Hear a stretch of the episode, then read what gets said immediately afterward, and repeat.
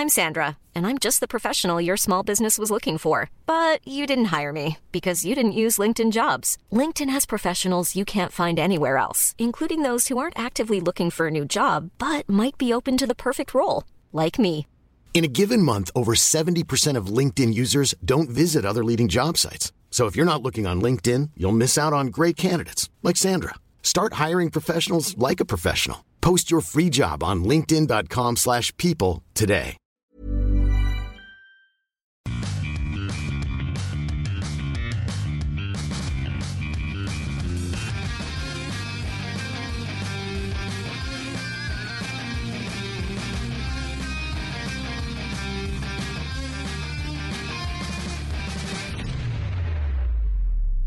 Bienvenidos a otro programa más de Fuera del Control. Mi nombre es Memo García, mejor conocido como Memo Hierbas, y como siempre les agradecemos su presencia por estos lugares, ya sea en YouTube, Spotify o alguna de las plataformas digitales donde nos escuchan. Ha sido una semana bastante interesante la pasada porque hubo varios lanzamientos, se juntaron los juegos, hay mucho que platicar. Y bueno, esto sin lugar a dudas, como siempre, no sería posible sin este par de caballeros eh, uno que es buscado en cumbres y el otro que pues es buscado en redes sociales porque no lo encuentran.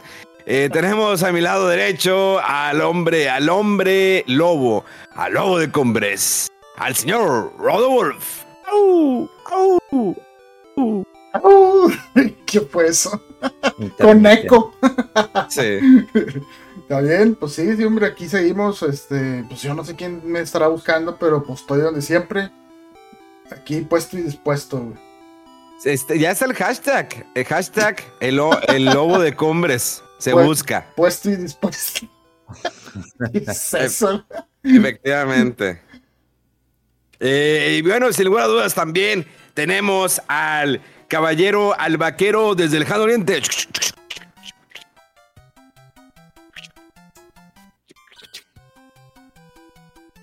Chu. ¿Qué fue eso? ¡Yahoo! ¡Yahoo! Se, se- se rayó el disco. El señor Megaman. ¿Qué onda, estimados? ¿Cómo están? Buenos días, tardes, noches. Pues aquí, como siempre, un gusto estar con estos caballeros. Bien, bien, bien, bien, bien agüite, propio. ¿eh? No, bien propio, güey. Sí. Hoy venimos propios.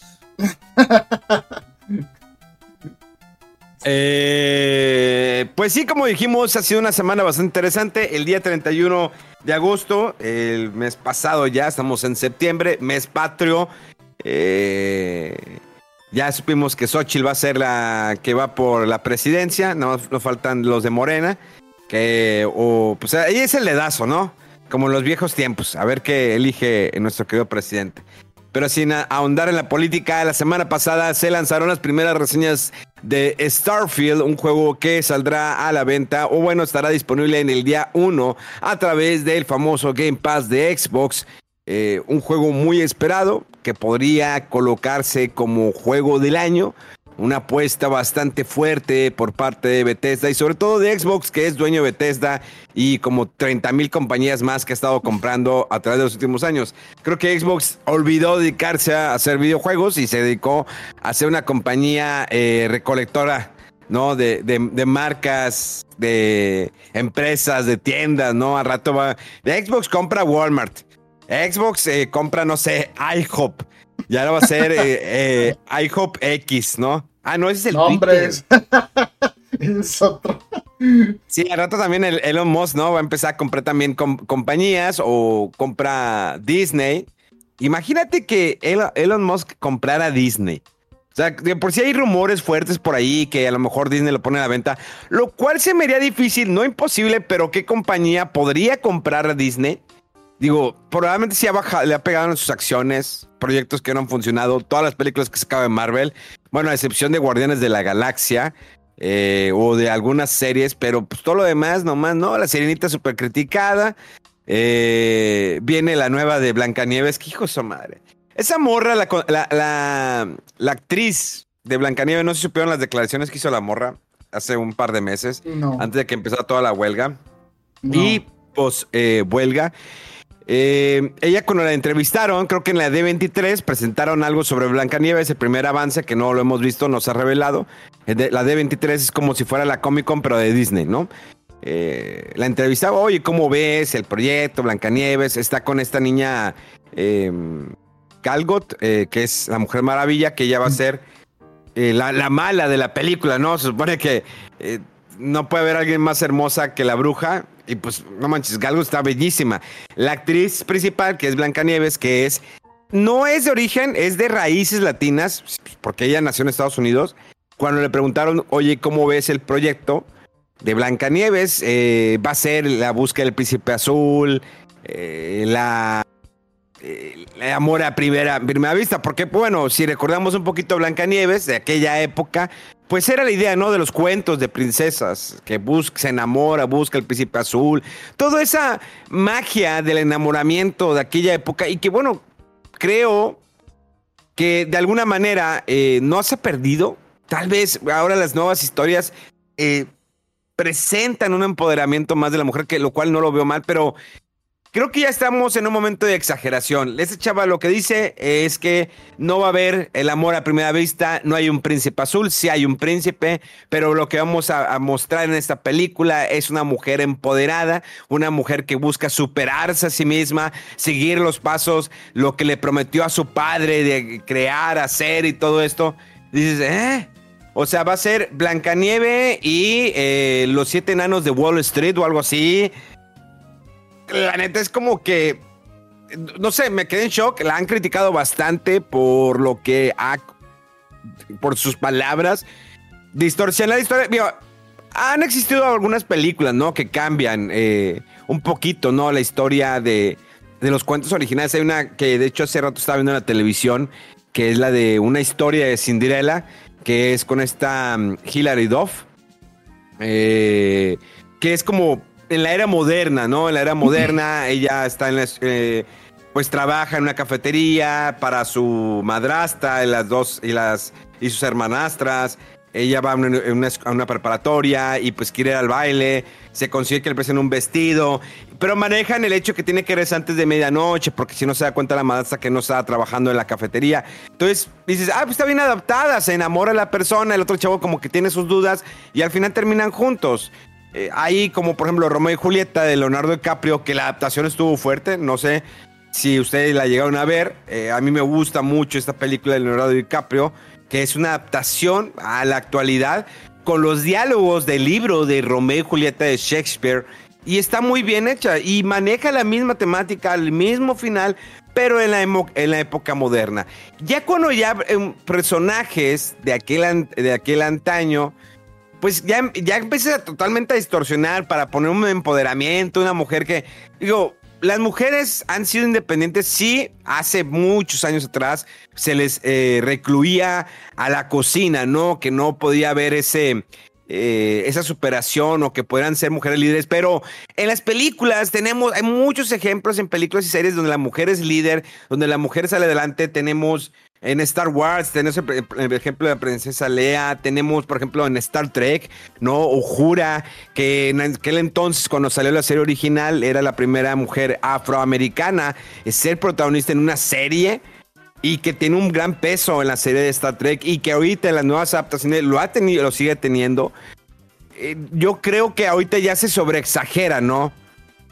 El, el empoderar tanto a mujeres, digo, lo vimos en, en la de eh, a Vengadores, ¿no? Eh, la, la última Infinity War, donde ponen las cinco mujeres, de que ahí vienen las cinco mujeres. digo, no tengo problema que una mujer sea heroína, que, que sea, no tengo ningún problema. Pero cuando lo fuerzas, es cuando dices, ay, dude, no tienes, puede salir tan natural. Pero esa es la cosa, o sea, para ti lo natural es que esté atrás del hombre o que sea menos que los hombres. No, no, no, eso no es natural. No, a mí lo natural es lo que te digo. Entonces, ¿cuál es forzar o por qué es forzar? Eh, o sea, a mí la natural es como la princesa Lea, que es la general, ahí está. O sea, ella es la que empieza, en el momento que rescatan a la princesa Lea en el episodio 4, ella toma, toma la batuta del equipo y dice, vámonos por acá, vamos para acá, hay que hacer esto. Vamos a el contraataque. Entonces, empieza ya a, plan- a planificar. Eso es cuando lo- no, no lo fuerzas y es así. Pero, Pero, cuando ya Guato, empieza- tu, ejemplo es de una película de hace más de 30, 40 años. O sea, Ajá. ¿no crees que han cambiado las cosas o que se merezcan estar mejores todavía? Ah, ¿Tú crees que no está bien lo que una película de hace, mm, bueno, el 77 que salió el episodio No, pero tú estás diciendo que se recrea ese mismo patrón de las películas clásicas de antes.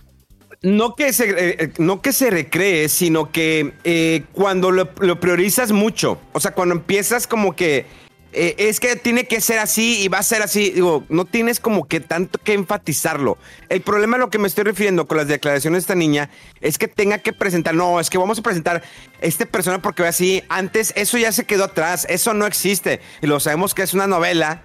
Y fue una adaptación hecha para niños en aquella época. Yo entiendo eh, que se, adapta, ¿no? La novela. Pero ¿para qué enfatizar, no? ¿Para qué ser? No, es que esas cosas ya no existen. Ya no tienen por qué creer que existe un príncipe azul y, todo esto, sino que una mujer que ella puede y que lo logra. Morra, no tienes que enfatizarlo. Si la película sale natural, si, esa es la idea, pues dale. Pero empezar y con todas sus declaraciones se fue así y de ahí es que en redes sociales a la mujer, a esa chava, a esta actriz, que apenas estuvo salió una película de la West Side Story, ese reboot que le hizo Steven, Steven Spielberg, creo que la película eh, tuvo nominaciones al Oscar, pero no sé si tuvo a mejor película. Eh, de hecho, ya se quejó que por qué no le habían invitado a la entrega del Oscar. Se quejó, no, es que no me invitaron porque soy latina. Ah, chinga, pues si Salma Hayek ha ido varias veces y es latina, o sea, es- y, y todavía Salma Hayek, porque ella es de, sí es de aquí, y esta niña, pues les digo, tiene raíces. No nació en, en- en México ni en otra parte, nació en Estados Unidos, en el Bronx, creo, y es una chava que se ha, supido- se, se ha sabido, eh, bueno, supo superarse y qué, y qué padre. Pero si empiezas con declaraciones de que no, es que no me invitaron a la entrega de Oscar porque soy latina, no morras. O sea, y si nos vamos más atrás, o sea, por ejemplo, Anthony Quinn, ok, es hombre.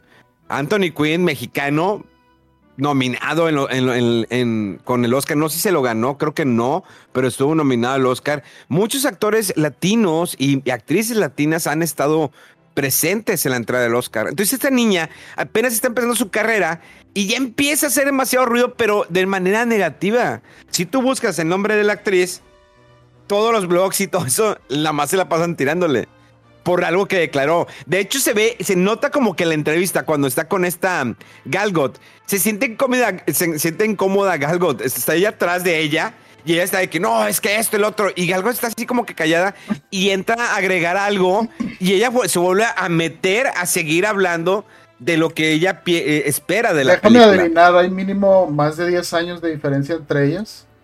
Sí, no, pues porque supone que ellas, que el Galgo es como que la re... Ah, no, te, me, te refieres en aspecto de, actro- de actores Mm, o De edad. personajes. No, edad de los actrices, sí. Yo creo que sí. Sí, es que, es que la parte generacional también es bien distinta. O sea, hay- ¿Eh? yo creo que hay mucha gente más joven que eh, ha sufrido ciertos eh, estereotipos o costumbres que no ven bien y luego, luego levantan la voz y son, son muy reaccionarias. Y a lo mejor para uno que es más de, ay, es que tu, cuando, tu tiempo, cuando saber cuándo, y sí como que empieza a calar y dices, ¿por qué está tan alborotada, tan a la defensiva, tan, tan agresiva o tan, o sea, le están, pero, por ejemplo, lo que dices de la, de la, de la adaptación de Blancanieves, o sea, ¿cuál crees que es la pregunta más obvia o la primera que le van a hacer sobre la película? ¿Que si va a estar igual que la de antes? Va- Eh, ¿Van a sí, conservar sí, esto? Van a, y, Sí. y va a decir, no, ya no, o sea, e, es que también como que hay muchos matices, ¿no? O sea, y es, la- y es normal porque es la curiosidad y, y es un cuento, pues ahora sí que, como dices tú, en sus orígenes, pues muy viejo es una novela y luego la adaptación de Disney que tiene muchísimo tiempo también. Los tiempos han cambiado bastante de ese entonces ahora y todo ese, ese romanticismo eh, así de que el príncipe azul y que me- el beso sin que, o sea, esas, esas cosas ahorita de que alguien venga a plantarle un beso a alguien que está dormida sin su consentimiento, o sea, estás hablando de otras cosas. ¿no? Está bien cañón, cómo Sí. eso ya cambia de que Claro, pero- antes decías, ah, es parte de la historia, qué bonito y todo el que, porque Pero- es una caricatura. Pero aparte es, la- dices, es- es no, el cuadro, es el es el cuadro de referencia que tenían antes. O sea, es que sí, o sea, yo eh, acabo de ver una película de hace unos 20 años más o menos, no, 15 años mexicana y cosas así de que, oye, esto ya ahorita se ve raro, ¿no? Ahorita se ve escándalo. Este, pero es que pues, es el cuadro de referencia distinto y, y el detalle está que, ¿qué sentido tendría hacer una, eh, un remake o una adaptación ahorita de un cuento de hace más de 50 años y conservar todo igual? O sea, ¿no, crees que quedaría muy raro, muy absurdo? ¿Tendría razón de ser? Se tiene que adaptar, yo creo, a las idiosincrasias nuevas, a Ah, porque por eso es adaptación y estás haciéndolo actualizando a las épocas de ahora, a lo moderno, para que sea más relevante para la gente joven, a las chavillas, este, o sea, mm, el market de eso no es uno, Por más nostalgia que le vayas a tener, a, cuando yo la vi, es que era esto y los enanitos y la canción y estaba bonita y ok, pero pues cambian las cosas y tiene que adaptarse también a los nuevos tiempos, los, las nuevas cosas, las nuevas obras, las series, las películas, todo. Lo que platicamos a veces, ¿no? Que Seinfeld, digo, si lo ahorita sería súper incorrecto, pero a mí me sigue dando risa. Es como que yo sé que es una serie, yo sé que es una comedia, no, pero es que está incorrecto burlarse de la homosexualidad como lo hacen ahí. Bueno, que no lo hacen tan directamente como en Friends, o incluso en otras series, eh, como que en Seinfeld como que lo disfrazan, pero hay muchas cosas, hay de repente cierto racismo, hay cosas muy fuertes, comentarios, pero te dice al fin de cuentas, pues me da risa. No, es que está mal que te rías de eso, porque eso es una realidad ahorita. Ok, está bien. Mira, es, ahí te va. Cuando hicieron, por ejemplo, la película de Ghostbusters de las, de las mujeres, yo la fui a ver y la película te voy a decir, en lo personal a mí como que me divirtió y me gustó si yo le quito el nombre de Ghostbusters. O sea, si le quito el concepto de Ghostbusters y no la y, y la dejo así, que son unas chicas que se ponen a buscar lo paranormal, digo, está divertida. Si el personaje de, este Chris Hemsworth lo hicieron muy estúpido, es como que, no, mm, mm, no. Pero es que te fijas, es las mujeres son las poderosas ahí y el hombre es el estúpido. Está bien, está bien, bueno, pero me gustó mucho la química entre las cuatro chicas. Eh, obvio que cambiaron, distorsionaron muchas cosas, metieron a la fuerza a los actores originales. Yo creo que por cuestión de contrato de que, dude, si no haces como un, no apareces ahí aunque sea unos segundos, ya no te sigo pagando regalías de tu película. No sé, whatever. No sé cuál habrá sido la razón para que ellos aceptaran aparecer ahí en cuestión de, pues, de segundos o minutos porque aparecen los cuatro. Incluso este Harold Ramis, Egon, aparece una estatua en la parte de atrás, nada más, como un busto. Eh, la película no es mala, es mala porque le pusieron nombre Ghostbusters y, y dices, es que voy a hacer la versión femenina. Cuando es que el problema es decir, voy a hacer la versión femenina y empieza a manejar una idea así, creo que la gente en ese momento él pone el chip de negación. No, ¿por qué no pones que otras personas dijeron, también queremos ser cazafantasmas? O sea, si tú me dices, es que son las chicas que vieron los cazafantasmas originales y dijeron, también queremos ser cazafantasmas. Entonces cambia, cambia totalmente el panorama. Pero si en ese universo dices, no, no existieron los, eh, no existieron los Ghostbusters, empiezas, pues es que estás detrás de una franquicia que tuvo dos películas, tiene caricaturas y siempre ha sido así y de repente dices, no, es que no, eso no existe, estas son las Ghostbusters originales, y dices, ay, güey, pero me hubiera gustado más que a lo mejor dicen, ¿por qué las mujeres no podemos ser cazafantasmas? Tenemos ideas, ella es científica, y dices, ah, está con madre. A mí, así, si me lo han presentado, te digo, no tengo problemas porque me divirtió. Sí me molestó el hecho de que borras totalmente todo lo que existe de Ghostbusters y presentas esto. A diferencia, por ejemplo, cuando ahora con Ghostbusters Afterlife ¿Quién es la, quién es la, eh, la persona, el personaje que lleva la batuta en la película? La, nieta de la nieta de Egon. Y la nieta de Egon es la que es súper inteligente, la que lleva todo el rollo. Nada más como que el personaje de esta niña, la afroamericana, no me acuerdo cómo se llama, que es la que de repente como que la encajan, o sea, está ahí, les ayuda y de repente ya sale con un proton pack al final disparando, como que se les olvidó y dijo, ay, muey, métela, métela, eh, regate un proton pack y métete a cuadro, pero no tengo guion, no me importa, métete a cuadro. Se los olvidó. Sí, bueno. Pero ahí lleva, ahí lleva la batuta esta niña y me gustó porque lo hicieron tan normal, tan, tan natural y viene una continuación porque dicen, ah, ok, ya hubo fantasmas, pero ahora yo voy a llevar esto, vamos a llevarlo a otro nivel. Y lo haces así, lo vas presentando. Y el problema de Ghostbusters es que dice, no, estos son los Ghostbusters, todo lo demás no existe. Entonces fue cuando, pues por eso la gente se molestó. Te digo, a mí no me molesta fue como que está entretenida la película. Me hubiera gustado más si no le hubieras puesto el nombre de Ghostbusters, porque está divertida. Digo, lo único que me gustó fue el, el personaje de Chris Hemsworth. Mm. Sí, la, la verdad no me acuerdo mucho de la película de Ghostbusters de, de las puras chavas. Este, también, o sea, se me hizo como que, ah, ok, no, no, no se me hizo la gran cosa, pero no me, no me ofendió ni me molestó. Claro que no soy tan fan de Ghostbusters como tú, otra gente, pero yo no, no recuerdo, o sea, tú dices que, que sí hubo los cameos de los personajes o de los actores originales. Quiere decir que sí se respetaba que antes No. existieron ellos, ¿no? No. O en calidad de que salieron. Eran con otros personajes. O sea, Ah, nada que ver. O sea, nada más salió así de repente. Creo que Dan Aykroyd era taxista. Ah, eh, Ah, Eh, sí, Will- ya. Sí, sí. O sea, nadie utilizó los nombres. O sea, simplemente lo hicieron como que cameos. Es todo. Pero pues es que a lo mejor también fue, ¿sabes qué? Para no ofender completamente, mejor algo aparte que no tiene nada que ver y, y ya este con Afterlife seguimos con la línea como venía, ¿no? Este, no sé, o sea, de repente se me hace muy reaccionario eso de por qué ofenderse, por qué molestarse, pues, eh, o sea, las cosas hablan por sí solas. No mucha gente se acuerda tan bien de esa película, no fue el exitazo, no tuvo No. las super críticas. Pues, pues no sé, pues algo se les ocurrió querer hacer una versión de esa manera y si no pasó a mayores, pues fue por algo y ya. Pero ¿Tú la pues, viste, ahí, Mega? ahí está la original, Sí, la está la última que conserva toda la línea, entonces, pues está bien, no pasa nada. O sea, que es un punto y aparte esa película y quedó. ¿A ti te gustó, Mega? Yo sí la vi, se me hizo entretenida, pero pues hasta ahí. no, Ujú. no, no fue así No como que me ofendió ni nada ofendió ni nada, porque yo creo que ah, el ruido que se hace que la gente se ofende es este. Yo creo que inclusive la gente que se ofende es la gente que ni siquiera es el mercado objetivo. Principalmente en el tema del- de lo que pasó con la sirenita, lo que pasó con, lo que Barbie. con Blancanieves, Barbie, etcétera. Que Barbie no era, pues, no es una, no era una película para niños o para las niñas, pues era para, para las mujeres que, que crecieron con, con la, la muñeca. Pero me causa risa toda esta polémica porque hace poquito salió una película de Winnie Pooh de terror, de sangre, hachas, descuartizamiento.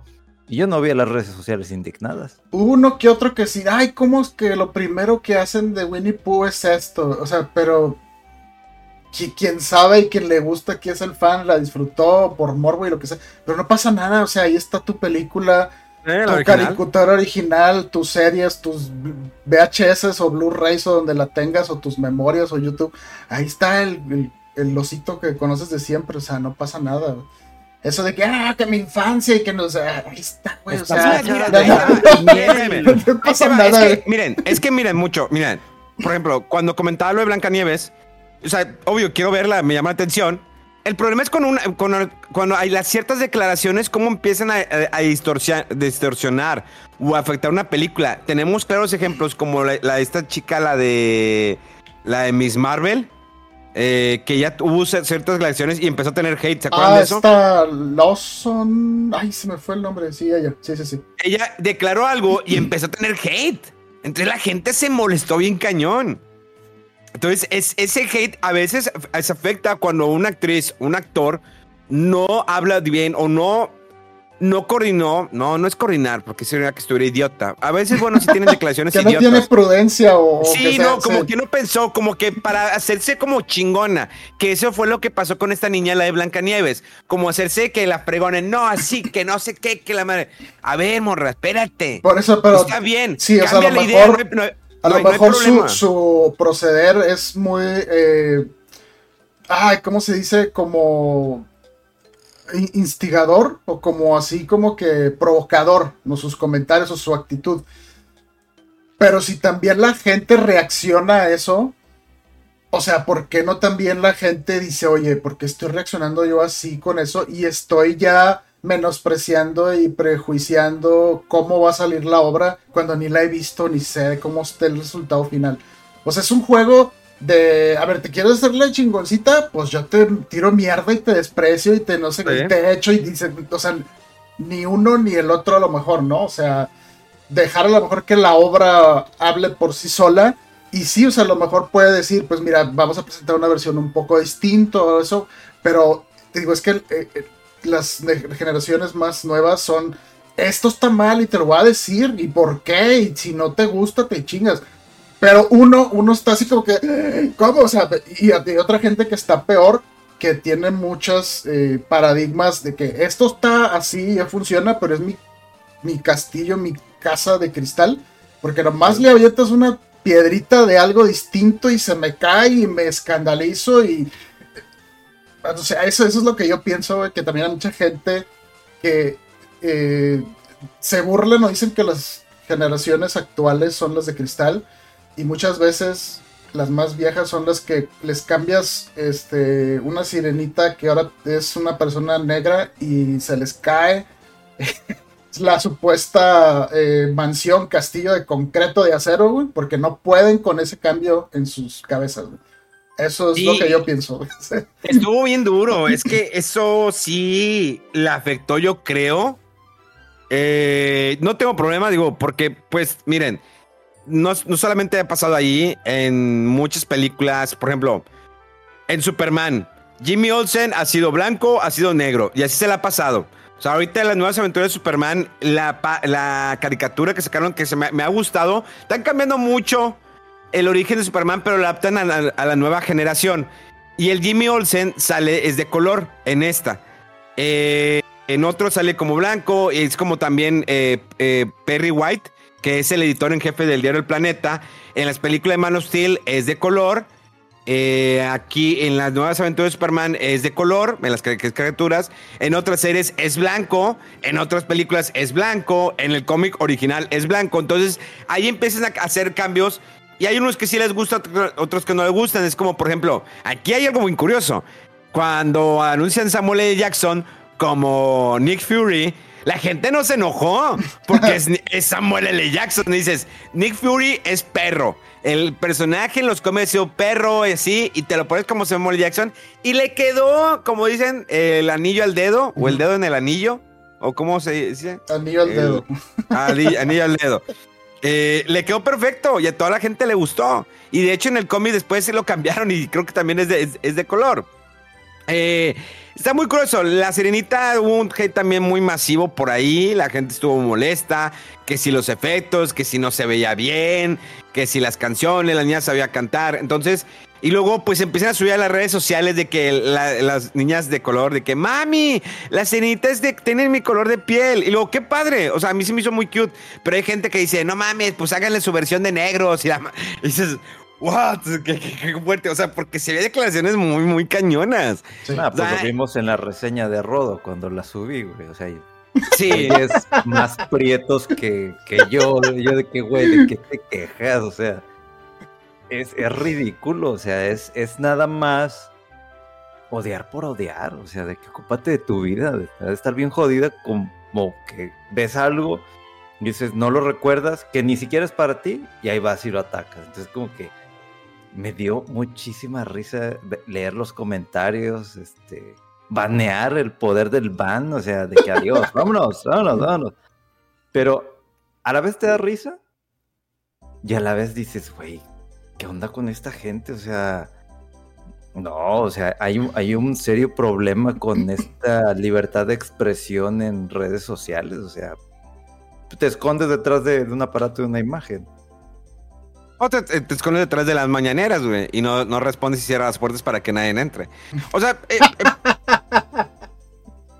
eh, se tenía, que decir que ir, y se dijo. Tenía que ir a la parte política. Que decir y se dijo, güey. O sea, Ahora hagan a decir que, ah, es que ustedes, es que el, el, poder y que no sé qué, y que los de la derecha y que los conservadores y que la madre pinche joto, nomás ahí porque no quieres que te hagan réplica, cabrón. Pero ya, güey, ya salgo, o sea, ya la excusa de es que los de antes, es que, o sea, güey, ya vas a acabar y no, hiciste todo pura queja y pura excusa, güey. En serio, qué decepción, güey. Sí, ya, ya, el dude, ponte a trabajar, esto es lo que quiero, voté por ti, voté por ti, creía en tu proyecto, pero ahorita no mames, ya estuvo cinco años y sigues chillando, es, es, neta. Es que los de antes, es que los conservadores y así. Sí, no, es que, ya, güey, ya. Claudio X y que si Xochitl y que ven, les dije que iba a quedar. Ah, ya, güey. Entonces, creo que eh, muchas veces sí afecta la declaración de un actor, una actriz, de alguien y afecta a los proyectos, ¿no? De, proyectos que todavía no salen a luz o proyectos que están vigentes pueden afectar muy cañonamente. Eh, hay muchos ejemplos. eh, la- y de hecho el director, me acuerdo que el director de Ghostbusters, la que es de chicas, cerró sus redes sociales porque lo tupieron. Pero cañón, o sea, y, tenemos también un ejemplo de Last of Us, el juego, el, el segundo, ahí está la que traía el personaje de Abby, eh, la- le amenazas de muerte, odiaron su personaje, realmente es, odiaron es el que en serio que es ridículo. Yo dije, o sea, es un videojuego, como, como es- antes mames, ¿qué que uno se reía de. Es que en las novelas veían al actor que le hacía de villano y las viejitas eh, echándole madres porque se acordaban. Y güey, estás haciendo lo mismo. Pero, eh, o sea, igual de absurdo y de ridículo que. o sea, es un actor, güey. O sea, es una actriz. O sea, Es un personaje. O sea, y la gente se clavó bien cañón con The Last of Us. Y no ha sido la primera actriz que recibe amenazas de muertes, hasta directores, escritores, o sea, chingo de cosas. Dices, no mames, eh, tranquilos. por- eh, eh, no, eh, algo está, está, ah, está mal en tu casa, en tu cabeza, no sé. Eh, enojarse e ir a amenazar a la actriz de "Mm, ojalá te mueras. Bien mal hecho tu personaje que. ah, carnal, primero para empezar es un videojuego, ¿sí? Tranquilízate. Segundo, si el vato lo escribió así, el creador, escritor, lo que quieras del juego, pues así quiso, es su versión, no te gusta, pues no lo juegues. No, es que me arruinó la segunda parte, me mató a Joe, no debió haberlo matado. Y luego de la manera que lo mataron, debieron haber respetado el personaje. Y lo, pues, pues sí, pero pues ¿qué? Es, así la historia. Es, la, es la creación del director Sí. y él lo quiso ya. O sea, Y al final la niña esta, la protagonista, tomó decisiones muy estúpidas y termina sola, sin la morra, sin la hija, con dedos menos, abandonada y...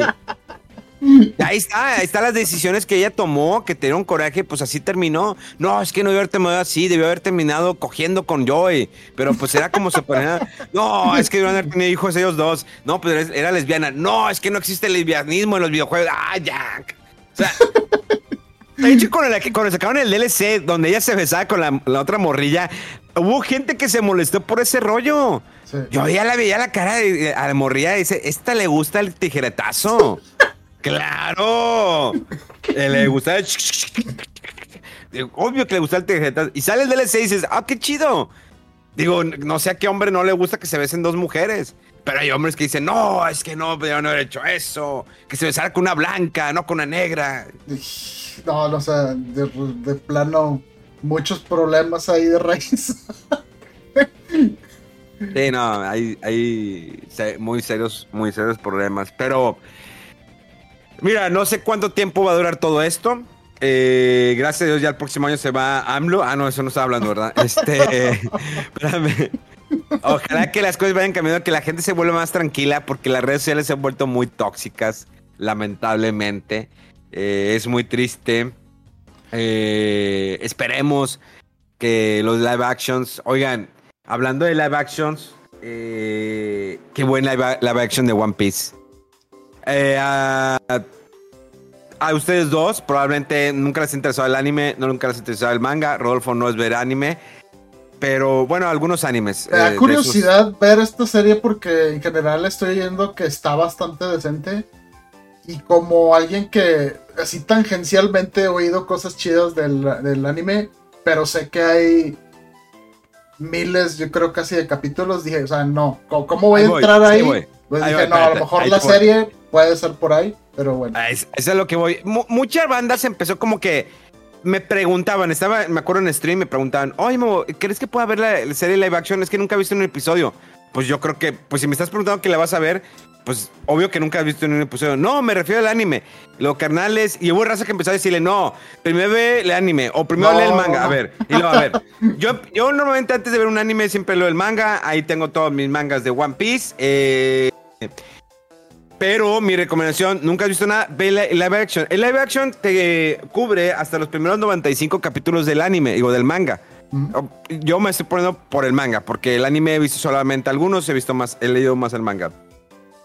El live action está muy bien planteado. Hubo gente que se molestó. Es que no pusieron esta batalla. Es que esto. Y le digo, dude, es que esa batalla eh, hubiera exigido muchos costos de producción para poderla hacer, porque era una batalla donde un barco enorme, un, eh, barco bucanero, se destruye, está un hombre con una espada, y hay dos peleas muy intensas y hubiera sido la producción, se elevan los costos y obvio, vamos a sacar primero esto, vamos a ver cómo funciona y veremos más adelante qué podemos hacer con ciertas batallas. Las batallas, obvio, en los mangas o en los animes a veces son muy extensas. Tenemos ejemplos de batallas de Dragon Ball, cuánto duró una batalla con Freezer, como 40 capítulos.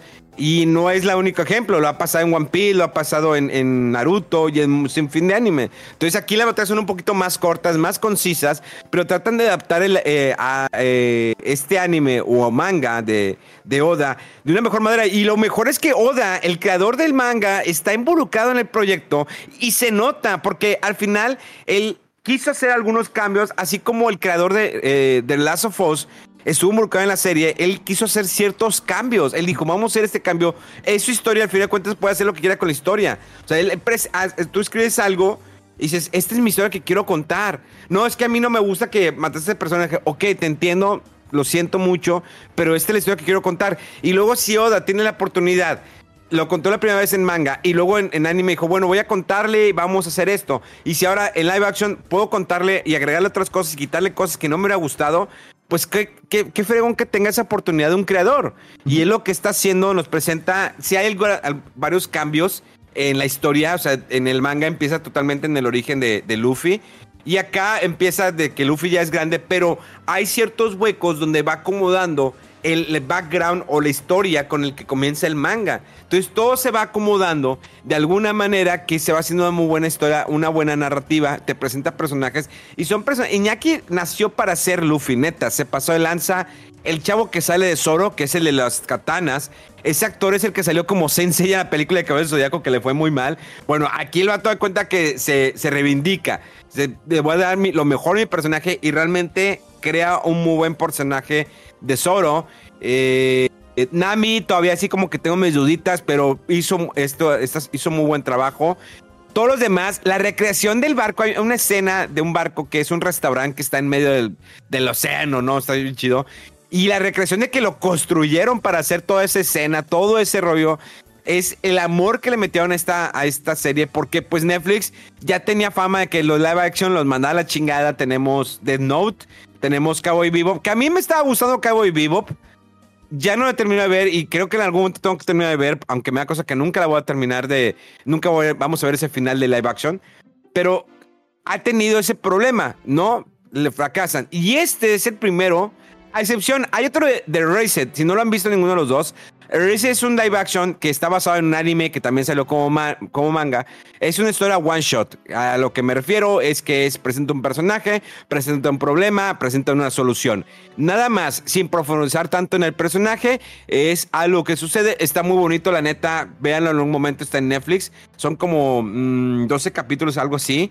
Eh, está muy bien hecho el live action, neta, está muy bonito. Y en el caso de, One Piece es presentar personajes que, pues bueno, van a ir creciendo, van a ir desarrollándose más, aprendiendo nuevas habilidades, visitando nuevos lugares. Pero neta, está muy tan, bien hecha la producción, presentación de los personajes, de los enemigos, los momentos claves del comienzo de este manga. Hicieron un gran trabajo, neta no hay persona que le ponga negativo. Hay gente que sí dijo, no, es que no pusieron mi batalla, le pongo 3 de 10. A la madre, espérate, carnal.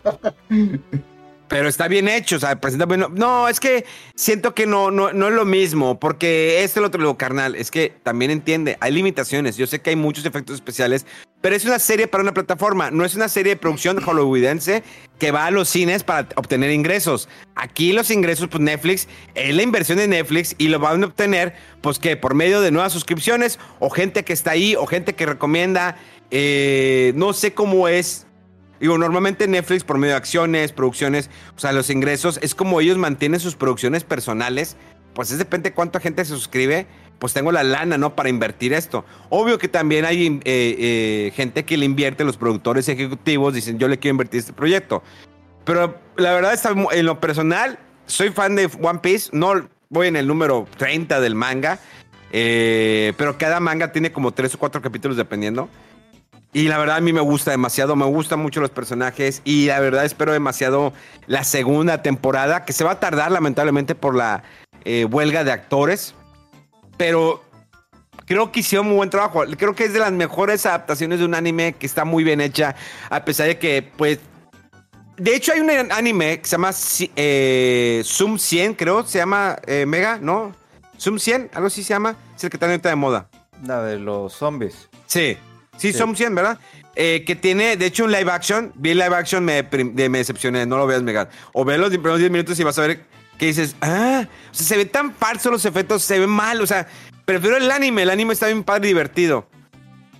Que, que el live action. Y aquí, todo lo contrario, o sea, neta, mis respetos a la gente, véala, disfrútenla, váyanse un capítulo. El problema es que las lanzaron todos el mismo día. Yo sí me fui dos en dos porque dije, son ocho capítulos, cada uno dura más de una hora. Y siento que voy a extrañar y se va a tardar mucho en llegar la segunda temporada. Ya. ¿Tú la estás viendo, Mega? No, pues ni he visto, ni he leído el manga. Y todo. Pero no, lo necesitas. No lo necesitas, es lo que estoy diciendo. No necesitas ver el manga, no necesitas saber nada de los personajes, no necesitas ver es que, anime. En serio. No, pero es que hay algo, o sea, um, a mí ni Naruto ni One Piece me llamaron la atención. lo mismo decía. O sea, ni manga, ni anime. Quise ver el anime, empecé con dos episodios, hago el conteo, 990, nada, vete a la chingada, no voy a verlo. Igual con Naruto y, con varios animes que estoy interesado, dije, ¿en qué momento va a tener tiempo? no creo ver One Piece, honestamente, porque no me llama la atención. O sea, yo sé que sí es una maravilla, yo sé que me han hablado cosas y me han dicho de las batallas de no sé qué y que pero no me atrae. O sea, y aunque me digas, ve uno, no me atrae. O sea, ahorita yo, el problema, ahorita el detalle que yo tengo es que, aunque me han recomendado muchas cosas, hay veces que prefiero regresar a ver algo que ya vi. El fin de semana eh, pude haber visto este ¿Eh? One Piece y me puse a ver Malcolm. Y disfruté muchísimo de volver a ver Malcolm. Y, Netflix, pues, de, todo lo que veo, pues, me, pues, siempre me pone, ve One Piece, ve One Piece, y yo así como que, mm, ahorita no. Mira, yo te voy a decir, te voy a ser honesto, Mega, y no es por convencerte. A mí muchos me decían de One Piece, la neta es como que no me, no, no me llama la atención. Me gustan los piratas, me gustan las historias de piratas, todo lo que quieras. Eh, eh, pasaron muchos años y un día encontré en oferta el primer manga de One Piece. Lo compré, déjame comprarlo. Porque a mí el hecho del vato que se hiciera liga y todo eso, decía, dude, no. O sea, yo leí Naruto, yo leí primero el manga. El anime de Naruto solamente vi algunos, algunas peleas que me llamó la atención. Que dije, a ver, quiero ver cómo se ve esa pelea en anime. Y por la música. Y ya, la neta, yo nunca. O sea, sí terminé de ver el anime, pero porque lo vi en pedacitos. Yo leí primero el manga. Y el manga me tardé un año, creo que en leerlo.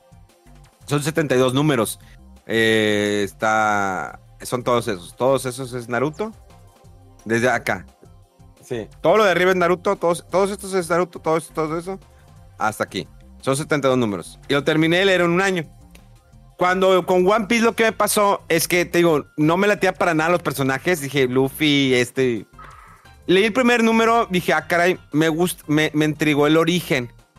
Entonces, cuando eh, seguí avanzando, iba a decir, cuando yo seguí avanzando del manga, aparte de que las chicas las ponen muy ricas y todo el pedo. eh, empieza con, te presentan los personajes y empiezas como que encariñarte. Dije, ah, me encariñé con Chopper. Chopper es el que es como un venadito chiquito y los hace grandote y así. Bueno, no es venado el vato, pero bueno. Eh, y empecé avanzando a ver qué quiero que va a pasar. Creo que de ahí, como narra Oda la historia, primero cómo te presenta los personajes. O sea, te presenta personajes en los que dices, bueno, ¿con cuál me voy a identificar? Me voy a identificar con Luffy, que es un chavito que aspira a ser pirata, pero no quiere ser pirata malo. O sea, pero nunca te dice, quiero ser un pirata bueno. Quiero ser un pirata, quiero ser el rey de los piratas. Como de nosotros de niños, ¿no? Quiero ser bombero, quiero ser... Bueno, Rodolfo quiere ser ingeniero, Megaman quiere ser eh, un piloto de un Eva o de un Gundam. O sea, cositas así como que dices, tengo este sueño.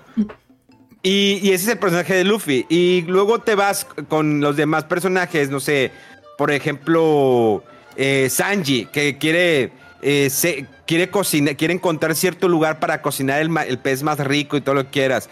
Tienes a Zoro, el que quiere ser el mejor eh, espadachín del mundo. Tienes a Usopp, que como que quiere ser el, guerrero más valiente.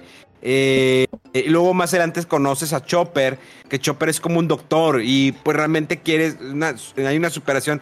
Pero cada quien tiene una historia y tiene una historia triste, o sea, por lo que pasaron, por qué tienen esa, esa ideología, por qué quieren crecer o madurar en, en ciertos aspectos de su vida. Y me gusta mucho lo que va sucediendo poco a poco. Entonces, yo lo he ido avanzando poco a poco el manga. De hecho, ahorita volví otra vez a empezarlo para ver las diferencias que hay con el live action. El anime tiene mucho relleno. Me caga que los, animes tengan mucho relleno. Entiendo la parte del relleno porque muchas veces alcanzan al manga y te están esperando que salga más manga para poder seguir presentando la historia del anime, en el anime. Eh, pero al menos One Piece leí el primer número y de ahí dije, a ver, me intriga. Déjame seguir leyendo. Digo, soy una persona de lectura rápida. La neta tengo ese, eh, yo creo que los pocos poderes buenos que tengo en mi vida, que es la lectura rápida. Entonces yo me voy aventando, me avento rápido manga, no sé. tengo mi lectura de lo normal un poquito más arriba. Entonces tengo ese beneficio que lo aprovecho para irme leyendo rápido. El live action, eh, velo cuando tú quieras. Eh, no te, nada más, no tengan la idea. Es que no me llama atención. Probablemente a lo mejor no. Velo como una historia de piratas.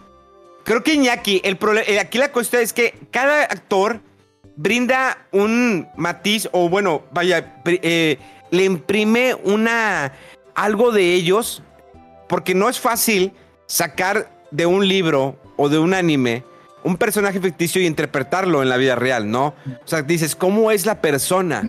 O sea, no es muy diferente a cuando dices, bueno, Einstein era así, lo vi en video.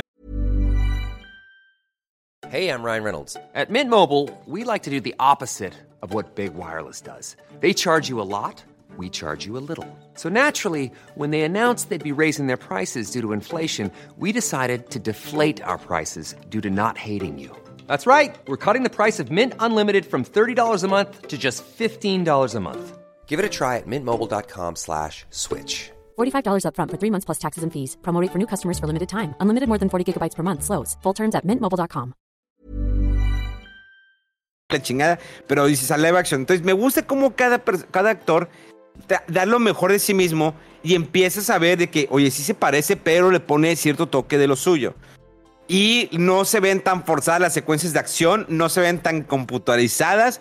Lo hacen tranquilo, que a lo mejor mucha gente le molestó. Es que en las secuencias de acción de las patadas eran más cabrones en el anime, carnal.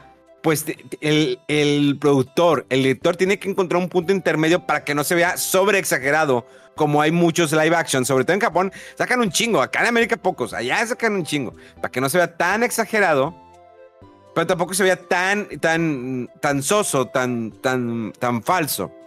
Entonces, eh, en algún momento, dale, eh, vela, no ahorita, tal vez, como dices, ah, yo estaba viendo Doctor House. Doctor House es una de mis series que una vez al año siempre la veo. Una vez al año desde que se terminó hasta la fecha la sigo viendo una vez al año y me clavo con Doctor House. Pero sin embargo le di la oportunidad a live action porque yo estaba decepcionado de todos los live action de animes. O sea, los veía, bueno, vamos a hacer la reseña y vamos a ver qué pedo. Y ahora fue que realmente me sorprendió que no ha hecho una, una reseña así como que completa. Pero bueno, cerremos el tema de los live action. No sé si quieren agregar algo más. Cuando lo vean, díganme que les si les gustó o no les gustó. Igual a la gente, no tengan miedo. Olvídense si nunca han visto el manga o el anime. Esto es empezar de cero. Y si eso te gusta, te va a llamar la atención y vas a querer ver el anime o vas a querer leer el manga. Sí, son mil capítulos. Pero ojo, pues si sacas una lista en Google, porque pues ahorita hay internet, ¿no? Ustedes saben, por algo nos escuchan por internet. Pues te buscas como que los, en una lista, ¿no? Los capítulos que necesito ver de One Piece. Mm. Que te van a poner, eh, creo que como por el 40 o 50 empieza algo de relleno y luego como, como por el ciento y feria. Son historias que están bien, pero a veces están medias tontas. Y lo mismo pasó en Dragon Ball, lo mismo pasó en muchos, en muchos animes. Pero bueno, Starfield, ¿mejor juego del año? No, no es el mejor juego del año, pero definitivamente Bethesda este sí logró... diciendo que no. El pinche hater que ni lo ha jugado y diciendo que no, güey. Me refiero a Mega, güey. Que nomás dijo, no. Pero definitivamente Bethesda hizo algo muy bueno con el juego. Nos presenta una historia de un minero que encuentra un material en una mina mientras está haciendo su trabajo. Ese material, dice, ¿qué es esto? De ahí lo lleva a que le dan una nave y empiezas a navegar. Donde tienes la libertad de ir a la galaxia que tú quieras y al planeta que tú quieras. Ojo, no puedes ir como que estoy en tal galaxia y de aquí me quiero ir hasta el otro lado. No, porque no sabes el camino, no conoces las rutas, tienes que irte acercando por medio de otros planetas y galaxias. Creo que en la parte de la exploración en la nave hay una limitancia y entiendo el por qué. Eh, cuando tú viajas al planeta, a diferencia de Starlink, en Starlink, que es un juego que se dio para Switch y PlayStation, es un juego donde, eh, bueno, nos vamos con la versión de Switch. Lo mismo que PlayStation. Pero pues estás, por ejemplo, con Fox McCloud, ¿no? Estás en el, espacio y quieres eh, aterrizar en el, planeta. Vas con tu misma nave. Nunca hay un, no hay un tiempo de transición. No hay oscuro, no hay, no, se va negros, no se carga. Simplemente aterriza en el planeta y puedes ir con tu nave. A diferencia, en Starfield, pues sí se tarda en cargar en lo que aterrizas en, el planeta. Y además de que tu nave no la puedes mover en el planeta. O sea, se aterriza y se queda ahí. Y de ahí hay cada planeta hay dos, tres, cuatro puntos en los que tú puedes visitar. No hay una limitancia, bueno, sí y no. O sea, hay planetas que son muy grandes y vas caminando y de repente llega un momento que ya no puedes avanzar. O sea, ya no puedes avanzar. Eh, y la única manera en que te mueves en el planeta es caminando o por medio de tu jetpack. Si hay planetas habitados, pero la mayoría de los planetas están deshabitados, buscas minerales, buscas ciertas especies, que eso te va a ayudar a generar nuevos ítems o nuevas medicinas o nuevas comidas. Ojo, eh, tu personaje, pues lo, lo cuando lo creas tu personaje, las facciones que tú quieras, el color de tu piel que tú quieras, con barba, pelo largo. Luego viene la parte de la personalidad, si lo quieres, o bueno, eh, si lo quieres que tu personaje tenga de eh, ADN, no de alien, para que pueda brincar más, que sea una persona eh, más inteligente, que sea más de... Eh, eh, mm, más guerrera, que sepa más robar. Entonces, ese tipo de personalidades de, más adelante te afectan cuando tienes que involucrarte con otros personajes. También está el árbol de habilidades, el cual solamente lo vas haciendo crecer o vas adquiriendo nuevas habilidades cuando vas con puntos de habilidad, la experiencia y, créditos que vas generando dinero, pero eso solamente cuando eh, cumples misiones, cumples batallas o llegas a ciertos planetas, adquieres más experiencia. Es la única manera como vas a ir leveleando. Eh, el árbol está bien, hay muchas cosas ahí, como puede ser eh, tener habilidades de mercader, de robo, de mm, científico puede ser, para que tengas más fácil crear cosas o que te puedas curar eh, tu nave la puedes mejorar, puedes agregarle nuevas partes, eh, hacerla más grande, más poderosa, más, eh, más potente. En, tu nave puedes craftear. Ojo, cuando te llenas de equipo o ítems que estás en el planeta, pues hay veces que tienes que deshacerte de ellos porque a lo mejor no vas a poder subir, no va a poder navegar tu nave porque traes mucho peso. El, el, juego se puede jugar en tercera o primera persona, lo cual está bien. si hay muchos planetas, hay muchas galaxias donde tú puedes andar. Hay varias historias, la historia principal, las historias secundarias. Muchas veces en lo que tú estás investigando se te va la onda porque hay casos como que investigar. Yo soy ahorita, por ejemplo, yo soy un sheriff, soy un ranger. Entonces, pues el ranger lo que hace es defender a los buenos, eh, ayudarlos. Entonces ahorita estoy en un caso de investigación, que fue lo que sucedió y me lleva a diferentes puntos para lograr encontrar el origen del problema que sucedió. Eh, vas teniendo compañeros, vas mejorando tus armas, eh, tal vez algo que no me gustó, pues es que, por ejemplo, cuando quiero comprar balas en una tienda, solamente me ponen las balas, no me, no, me, ponen a qué armas pertenecen. Entonces siempre tengo que buscar, a ver, acordarme, ¿qué armas traigo que le faltan balas? Ah, esta 7.5. Ok, ya me pongo a buscar 7.5. Eso no me gustó. Eh, el pasar a negros. Los tiempos de carga no están tan mal, de hecho que no, pero pues la limitancia de que no puedes utilizar la nave en el planeta o utilizar algún otro vehículo, pues le quita esos, esos puntos. De eh, el explorar, ¿no? Estar caminando durante mucho tiempo es pesado. Eh, la navegación de, entre galaxia y galaxia, pues es como velocidad de luz, ¿no? La nave empieza a cargar poder y luego pues se carga una pantalla y apareces en la otra galaxia. Eh, tal vez es, eh, llega un momento en que tú puedes ser como que transportarte. Si estás en una galaxia y en lugar de subirte a la nave, despegar, irte hasta la otra, pues le puedes eh, transportarte de manera rápida, que eso te ayuda para que no llegue a, volverse un poquito tedioso el estarte transportando todo el tiempo por medio de la nave. Lo cual está padre porque hay veces que hay naves y te están atacando o te encuentras naves destruidas o bases abandonadas, entras, puedes encontrar algunos ítems o créditos que te puedas robar. Ojo, también puede ser pirata, pero pues cuando hay un contrabando y llegas a un planeta, te hacen un escaneo, se encuentran, encuentran algo ahí, le ponen precio a tu cabeza. Como en Red Dead Redemption, también puedes ir a algún lugar para poder pagar eh, un soborno y le quiten el precio a tu cabeza. Hay muchos personajes, a todos les puedes hablar, hay unos que solamente te, ah, dicen algo y ya te ignoran. Eh, puedes andar libremente. Creo que es un juego de muchas horas de experiencia. Creo que más adelante le agregarán un contenido descargable. No siento que sea como que lo mejor del, año, pero siento que es un buen juego. Muchos lo comparan con No Man's Sky. Eh, a mí me entretuvo, me gustó la historia. Lo jugué en inglés, creo que sí también está en español. Eh, está bien hecho, creo que se corre a 30 cuadros, la verdad yo nunca le puse atención a eso, pero pues entendemos porque pues todo lo que tiene que cargar, ¿no? Una galaxia, planetas, y todos los planetas que están en esa galaxia, y luego cuando te transportas, pero te digo, le quita mucho el hecho que la nave solamente te funciona para transportarte, de repente pelear y ya, o sea, no hay como que más que puedas hacer con, la nave. Me hubiera gustado que la pudieras utilizar en el planeta, que puedas navegar, te vas a otras partes más fácil. Creo que le quitaron eso para evitar y poner la limitación del planeta y no te salgas más allá de lo que no está programado para que juegues. Ya. Híjole, no, pues sí suena. Tiene muchas cosas. Yo sí, la verdad, estoy pues con la expectativa de probarlo. Ya como dices, faltan un par de días para que esté disponible para el, para el pueblo. A menos que hayas pagado también el acceso anticipado. Que, híjole, se me hace bien raro eso que cobraba como 700 pesos por acceso anticipado de 5 días más unas cosas cosméticas y el, el primer, este, la primera expansión de la historia se me hace raro, digo, pues ya mejor espérate, son cinco días, ¿no? Pero bueno, sobre todo para aprovechar ahí el, Game Pass. Em, pues sí, eh, yo la verdad tengo más experiencia con los juegos de Elder Scrolls, soy muy fan de, Oblivion, le, invertí mucho tiempo, nunca, por, eso que acabé como que muy... Como puedo decir, no, como cansado, dije, es que es, es demasiado tiempo, estaba muy grande todo el, lo que hay que explorar y todo, que nunca entré en Skyrim, por eso. Y Fallout tampoco, porque dije, o sea, es un juego que también se me van a ir las horas ahí.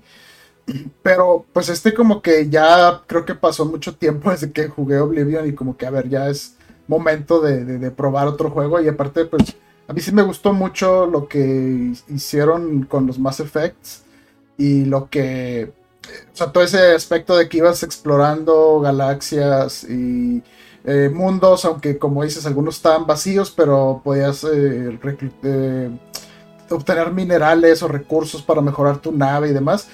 Creo que este también va por ahí, pero pues sí, todo el hecho de, cómo los juegos de, de, Bethesda, hasta donde yo sé, o sea, que hay muchas aventuras, muchas cosas que sacarle, muchos eh, eh, facciones y que la historia principal está chida también, o sea, me, intriga mucho y que sea en un mundo, ahora sí que no un mundo abierto, sino galaxias semiabiertas, ¿no? Con muchos mundos. Eh, y pues sí, o sea, puede que te guste más que menos que alguna otra cosa de, que ha salido en este año. Pero pues sí es un juego pues importante, o sea, un juego de Bethesda, pues nunca es de menospreciar. Ha vendido Skyrim, pero cantidad ya de, copias en todos los múltiples sistemas que ha salido. Y pues bueno, le están diciendo mucho, ¿no? Que es el juego eh, nuevo de, Todd Howard, que es el creador de, de Elder Scrolls y de, Fallout. Y pues a mí sí, sí me llama mucho la atención jugarlo. Eh, no sé, no tengo mucho punto de comparación de los juegos grandes que están así como que para candidatos de juegos del año. Nada más terminé y completé Tears of the Kingdom hace poco un juego muy chido, muy padre, pero también pues tiene sus cositas. Todos yo creo que si le, si le, si te pones así con lupa a ver cosas y, ah, mira, esto como que no me terminó de cuajar completo, le podría mejorar esto, le podría mejorar lo, otro. Eh, y pues bueno, todavía falta de... Ahora sí que no sé si Final Fantasy XVI sea el candidato del lado de, PlayStation o viene el, eh, el Spider-Man 2, que a lo mejor tiene una atractivo así más general. ¿Mario eh, RPG? Mm, Oye, Si no, si, si no fuera remake, si no fuera remake, si fuera totalmente nuevo, yo creo que sí podría pelear con un Sí. juego del año. Sí, es definitivamente. que, es que fíjate que a mí me sorprendió porque hay mucha gente que veía ese juego y como que, ah, yo no le tengo nostalgia al de Super y yo. ¿Cómo, ¿Cómo puedes decir eso? O sea, en redes sociales me topaba así comentarios de medios o así, que no les tocó. Por ejemplo, algo que se me hizo increíble, que ese juego no salió en Europa, güey. En su momento. Entonces, para ellos es un juego nuevo. Y mucha gente pues, lo vieron y, ah, un remake de ese juego que nunca llegó acá. Y pues quién sabe, se veía como que raro. A lo mejor no estaba tan chido para que no hubiera llegado a Europa. Pero así que, y por otro lado, los que lo hemos jugado, que tenemos nostalgia, fue así como que, ah, mira esto y la música y el personaje y no sé qué. Pero sí, tienes razón, o sea, yo creo que, que el hecho de que sea remake y que no sea algo completamente nuevo, no a lo mejor lo hacen que se considere para juego del año. Eh, aunque pues sí se ve muy, muy bonito y la nostalgia va a estar bien cañona. Eh, pero sí, sí, no, no, no sé qué onda con, con la parte de. ¿Qué ibas a decir algo, Mega? ¿Del final? Ok. No, es que lo de que Mario Bros. RPG juego del año si no hubiese salido. mm, o sea, sí lo jugué el de Super Nintendo. me Está gustó. mejor que tu Final Fantasy XVI. ¡Vámonos! Mm, no, lo siento. Claro ahí, que sí, ahí te salió claro. el fanboy, güey. No, El Mario RPG es un güey, RPG ¿en Final Fantasy. XVI qué? ¿Un juego de botoncito? Déjale pico el botoncito al Final Fantasy XVI. Ta, ta, ta, ta, ta, ta, ta, ta, ta, chingo y cinemas. Ahí tienes tu juego. Que no Ahí sepas juego. hacer combos. ¡Oh! No, no, ese, es, ese es otro. No, Ahí No, carnal, es que mira, muchas cosas. aquí te No, voy a no, poner no, no, no. fácil. Mario RPG no tienes por qué moverle la dificultad. Ahí está tu dificultad, se Mario acabó. Acá RPG le pongo, le RPG facilito. genérico. Es un es que- RPG genérico el de Super Nintendo. Es un O RPG sea, lo acabas lineal. en dos días. O sea, no es Y el Final RPG. Fantasy XVI, ¿en cuánto se lo acabas? No, En cuatro o cinco ver. días. Porque no tienes tiempo, botón. Mega, ¿no? Quítatelo fan, quítate- La que- aquí sí quítate lo fan de No, yo me RPG estoy quitando lo fan. Yo me estoy quitando lo fan, créeme. El me estoy quitando lo fan. Mario RPG es un RPG genérico que te acabas en dos días. No lo puedes comparar con un Final o un Dragon Quest. Simplemente porque es Comparado un con RPG Dragon Quest. de Mario. O Te sea, estoy yendo con el es- Final Fantasy XVI, que es un juego que le pica un botón. O sea, si la, la gente le pone la dificultad fácil, se va con un botón. Obvio que si le pone la otra dificultad, Ya pues sí, tiene botones. más como que. Ya, ya- ya son- ya son más botones, pero sigue siendo los botones. Y un juego que tiene los cinemas más espectaculares, tiene una buena historia, definitivamente. El Final Fantasy VI tiene muy buena historia, tiene buen desarrollo de personajes, empieza muy bien, esto y lo otro. Pero ¿qué es lo que llamativo del Final Fantasy XVI? Sus largos, sus grandes mapas, sí, tiene lugar, unas, es, eh, digamos, no es no, lo entretenido del Final 16 es el sistema de combate. Es de está, acción. pues sí. Es un juego más de acción. Es un juego de acción, o sea, es algo que a la gente que, que el RPG clásico no le llamó la atención porque pues es un juego de acción. A mí sí me gusta porque el sistema de combate, pues puedes hacer combos, puedes hacer muchas cosas con, con las habilidades. Por eso me llamó O sea, la entonces atención. tú ya, ya me dijiste algo. Lo único, lo que más llama la atención del juego es el- la acción, ¿verdad? Eso yo lo dije desde el día uno. Hasta Entonces, la acción- sabe. Entonces, no, pero te estoy diciendo ahorita que estás diciendo, lo que más llama la atención es el juego de acción, ¿verdad? Es la acción del juego, la combinación de botones, el cómo se configura, cómo, todo, cómo te estás moviendo, ¿sí? Entonces, la historia no importa, todo lo demás, no, ¿verdad? Lo principal eh, fue lo primerito que dijeron, el sistema de combate es esta forma y que la historia está muy padre, está muy oscura, está muy sangrienta, es un adicional y eso es- lo hace muy buen juego. No Ah, es entonces, un RPG como entonces, tal. Eh, Un buen juego es que tenga buen combate de acción. Ya no importa la historia, ya no importa los mapas, o sea, los escenarios, ya no importa. O sea, A la ver, cosa es que tenga buena acción. Yo no estoy Estás repitiendo lo que no, tú dices. No, no, no, no. Lo que tú estás diciendo lo estoy repitiendo. palabras. No, es lo que acabas diciendo. Lo, es lo que vas diciendo. ¿Qué fue lo que dijo Rodo? No, No, no, no, mira, no, no, yo, no, yo no, a ver. entiendo. Vega dijo que lo que a él le gusta de Final Fantasy XVI es el sistema de combate y ya lo que le llama la atención, así como lo principal y ya. O sea, hay más a lo mejor que se puede disfrutar. Hay más. Y, y el no detalle está que, por ejemplo, a, a mí como eso es lo que más se hace en el en el minuto a minuto en el gameplay, digo, yo no quiero eso de un Final Fantasy, por tanto no me interesó. Aunque lo que jugué del demo, dije, oye, mira, está padre los personajes y la historia, pero el, el, el el, combate se me hizo muy extraño para un juego RPG y no es algo que yo busco en un Final Fantasy y por eso dije, "Eh, paso página. después lo jugaré. Y ya, bueno, una de las noticias, pocas noticias que había, es que ya confirmaron, después de que habían dicho que no, que van a salir dos DLCs. Este, y para después, y bueno, ya después cuando cueste 20 dólares el juego y tenga todo incluido, a lo mejor lo checo. Pero sí, o sea, están volviendo al mismo patrón del 15, que ya me lo imaginaba que iba por ahí. Vamos a ponerle añadidos, creo que algo de unos coliseos o, eventos metieron ya, ¿no? Algo así, unas cosas ahorita, y luego vienen DLCs de historia no sé qué.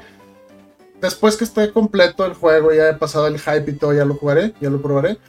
Eh, pero sí, o sea, bueno, es que es que se están dando, se están picando las crestas ustedes dos cabrones, como, como fanboy. El otro fanboy de, de, la nostalgia del Mario, RPG, y tú con el final, eh, o más bien el vato este del, del combate de Devil May Cry y de Dragon's Dogma y todo esto. Eh, sí, sí, no, no sé, o sea, es que es, es, raro cómo, cómo, le puede tener una nostalgia, gusta algo y y ahí están los dos, o sea, pues cada quien disfrute lo suyo y ya. Yo, sé que está chido. También, o sea, porque la nostalgia, porque no es, no es normal ver un Mario RPG. Ándale.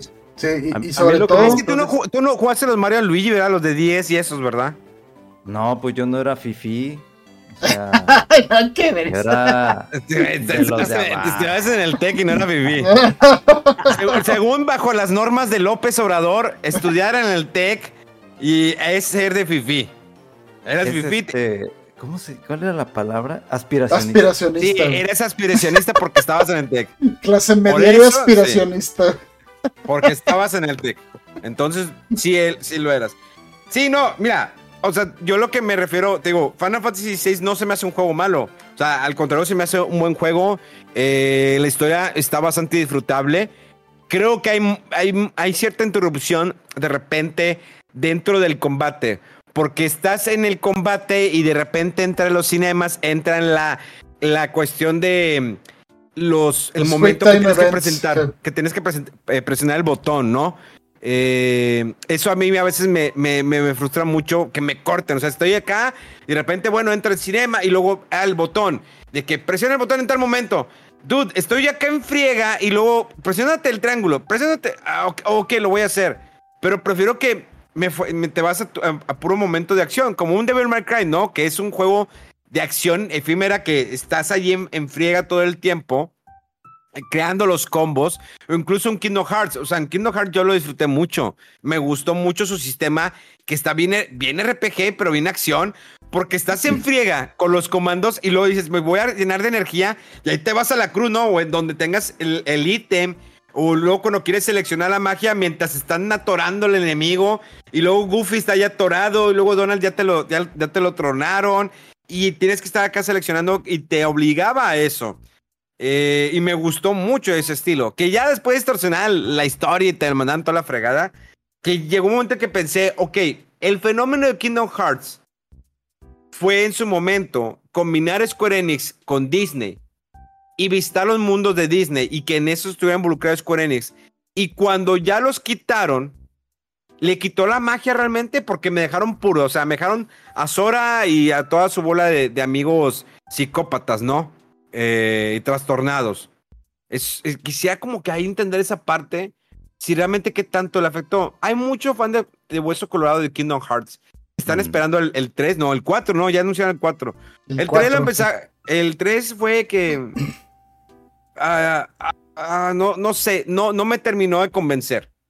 Porque antes tenías, antes, tenías, Disney, Square Enix y la historia de Sora, ¿no?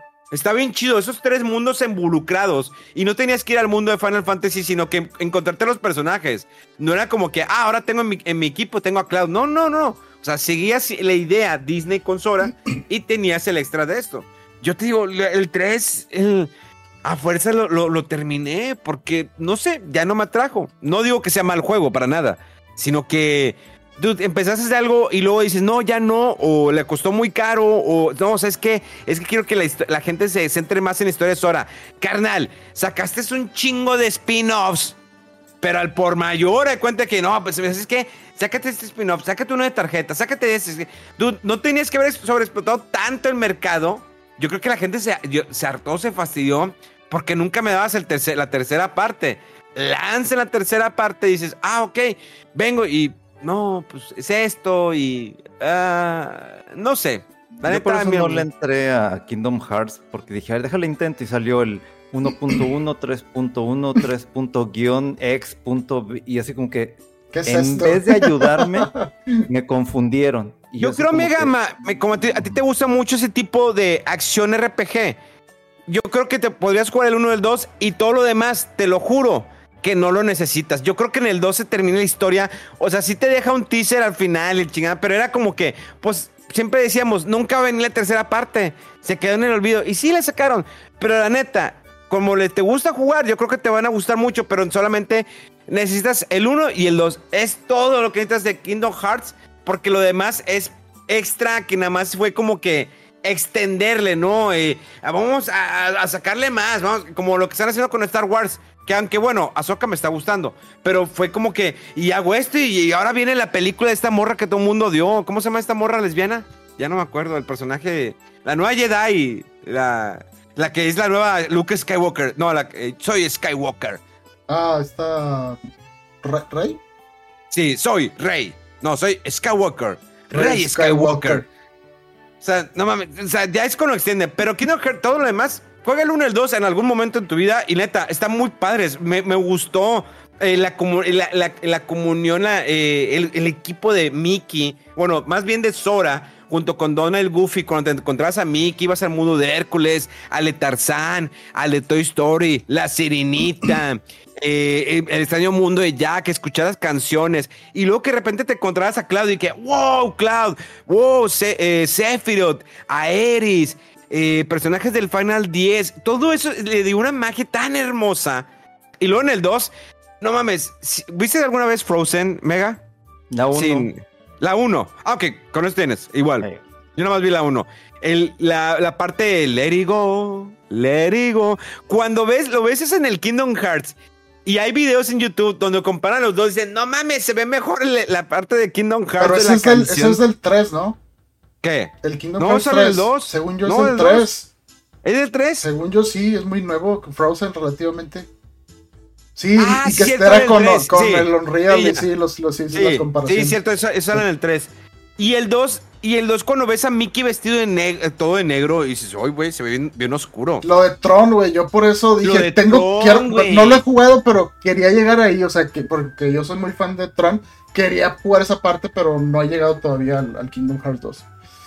Es que, Sí, Pues, no, ¿Qué no. versión era la 3.x? no, es, es bien, No, es bien es raro. que los, los 1 punto y feria fue cuando ya como que hicieron sus colecciones. Ajá, te mezclaron el 1 y, lo, y unos Sí. demás después, y luego en el 2 punto y algo viene el 2 y algo que salieron después. Pero, no, o sea, nomás por los nombres raros que pone Square Sí. juegos. Pero sí, viene el 1 y el 2, como dice Memo. Eh, yo, yo nada más jugué el 1 y no sé, o sea, es, es- es una franquicia bien extraña porque eh, neces- necesitas tener cierta afinidad por los mundos de Final Fantasy o unos Final Fantasy específicos, pero sobre todo con eh, las películas eh, de los mundos que visitas, o sea, tiene que gustarte Disney, tener alguna familiaridad o que te guste alguna de las películas o caricaturas. Y aparte está la historia original de Sora, que pues bueno, ves lo que es, ¿no? Que de repente le mezclan ahí cosas muy extrañas, que los Heartless y no sé qué, bien fumada, y que la amistad y no sé qué rollo, y que la, la espada en forma de llave. Y ahí como que tratan de mezclar lo de Final Fantasy con lo de Disney. Pero sí, o sea, para mí que, o sea, sí me gustan los Final Fantasy, pero no soy así tan fan de Hueso Colorado. Y de Disney así como que, eh, o sea, muy fan casual. Los, los Kingdom Hearts no son así de que eh, lo- el top para mí. Pero entiendo el appeal y sí está muy bien, muy bien como recreado y ver los homenajes y los personajes y música y voces y todo de todos los mundos que visitas de Disney. Pero yo creo que eso que dice Memo es porque se fue perdiendo la parte del Final Fantasy.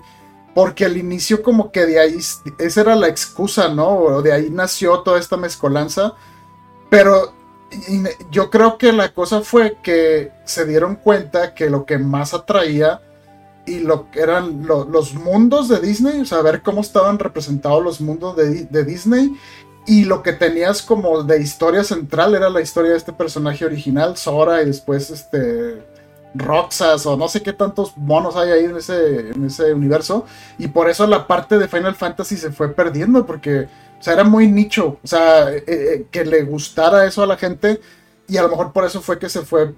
O sea, yo creo que donde más hay cosa de Final Fantasy es en el 1. Y luego en el 2 hay un poquito menos. Y en el 3, pues a lo mejor ya prácticamente viene al margen. Pero sí es una franquicia muy extraña porque tiene como que mucha acción RPG en mundos de Disney con una historia bien fumada, media emo, media existencialista. Eh, no sé, es, una franquicia muy rara y sobre todo lo que dice Mega de el punto no sé qué es porque ha habido juegos en celulares, en DS, en 3DS, en Vita, en no sé qué, y unos son juegos de cartas, unos son juegos tácticos, otros son juegos más de acción, otros... Y sí, o sea, se hizo una cosa monstruosa de spin-offs y cosas que creo que hay más spin-offs que serie principal, que está muy extraño eso. Y pues sí, o sea, es lo que es eso, pero pues sí, muchas veces yo, yo como que empecé a ver que el éxito de Kingdom Hearts, eh, como que quisieron adaptar ese sistema de combate un poco más de acción eh, en juegos de RPG, como o sea, Final Fantasy XV para mí fue de que ya están empezando a meter cosas más de acción, ya que no es un sistema de combate más, así más tradicional de RPG. Y en el 16 de plano ya fue, ¿sabes qué? Full action. Entonces digo, pues, ¿qué, están haciendo ya? O sea, no pasa nada. Yo creo, como dice Memo de los Ghostbusters, yo creo que Final Fantasy XVI, como lo que jugué, lo que vi, dije, o sea, se me hizo que es un buen juego, pero no puedo reconciliar esa parte que me digas que es un Final Fantasy. O sea, y ya no pasa, no pasa nada, o sea, lo puedo jugar después y como, ah, está bien, está bien este juego y ya. Pero no es lo que yo espero de un Final Fantasy, por eso se me hace raro que, que, lo hayan bautizado así y sabiendo que a lo mejor a mucha gente fan de los Final Fantasy clásicos no iban a estar de lleno ahí. Y pues bueno, de como quiera los números de ventas hablaron y ha vendido muy bien y las críticas le ha ido muy bien. Y pues ya, ya llegó para quedarse este sistema de, combate activo, yo creo. Mira, aquí hay un, hay un claro ejemplo y yo creo que eh, por primera vez Mega me, va, me va a dar el, sí y también incluso también Rodolfo. Tenemos un claro ejemplo, ahorita que estamos hablando del sistema, los cómo los han cambiado o se ha adaptado. Eh, por ejemplo, ¿qué pasó con Metroid? O sea, teníamos Metroid, fue ese Metrovania, ¿no? Que impuso, ¿no? El estilo, el juego, eh, el mapa confuso, porque no te pases, irte, regresar para acá, todo, todo lo que envuelve la magia de Metroid y que era un videojuego de nicho y que en su momento cuando salió a la venta el Super Nintendo creo que salió Donkey Kong Country y le pegó en ventas, creo que sí. sí. Eh, y se quedó muy rezagado una versión de 3DS. Pero ¿cómo hicieron? Bueno, voy a hacer Metroid en primera persona. La gente gritó, la gente se enojó, la gente brincó y todo, y decían, es que no lo puedo permitir y todo eso. Yo también, o sea, yo decía, padres, o sea, sí me gustan los de primera persona, pero Metroid en primera persona, híjole, no sé, tengo miedo. ¿Y qué pasó? Dices, bueno, te voy a sacar Metroid Prime. Y aquí está Metroid Prime. ¿Y qué pasó? Que la gente lo aceptó, dijo, está increíble. O sea, pero también tienes Metroid Dread. O sea, no te estoy cambiando. O sea, si fue Metroid Prime y luego sacaron los de 3DS. Pero dices, Metroid sigue siendo Metroid. Y ahí está un claro ejemplo de Metroid Dread. Que a mucha gente le gustó, Mega le gustó, a Rolfo le gustó, la gente se sorprendió, un juego muy difícil, pero está la serie Prime. O sea, para los que les gustó el Metroid de primera persona, ahí está la serie Prime, no pasa nada. Pero te sigo dando tu Metroid que te gustaba desde un comienzo, para ese Em, público de nicho. Yo creo que la única diferencia es que, o sea, cuando decías, digamos que la perspectiva en primera persona estaba muy asociada a juegos de disparos de primera persona. Entonces es lo que hacía mucho ruido, pero por eso Nintendo se hizo maromas y trató de imponer su, su nuevo género de que le llamaban First Person Adventure, porque, eh, o sea, no querían ellos que se confundiera o que se pensara que iban a ser un Halo, un Call of Duty, o sea, Halo porque era contemporáneo de esa época, ¿no? Cuando salió el, Prime, eh, creo que ya había salido el primer Halo, entonces fue como que ah, le quieren tirar al, disparos y esto. No, o sea, no era por ahí. Por eso decían, es que es un juego de exploración. Lo único que cambió de los juegos de Super Nintendo y de lado así es la perspectiva, pero el gameplay, o sea, era, igual. O sea, disparabas ocasionalmente, pero las acciones principales era ir explorando, ir descubriendo secretos, ir abriendo, investigando el mapa. Eh, plataformas, brincar y todo eso, o sea, cómo eh, atravesar una sección, cómo eh, abrir un atajo y cómo todo el mundo interconectado pues lo ibas explorando y abriendo conforme adquirías habilidades. Eh, eh, más o menos entiendo el, punto Memo, nada más que creo que el, gameplay, o sea, lo que haces en Metroid Prime y en los Metroid Dread y el primero es igual.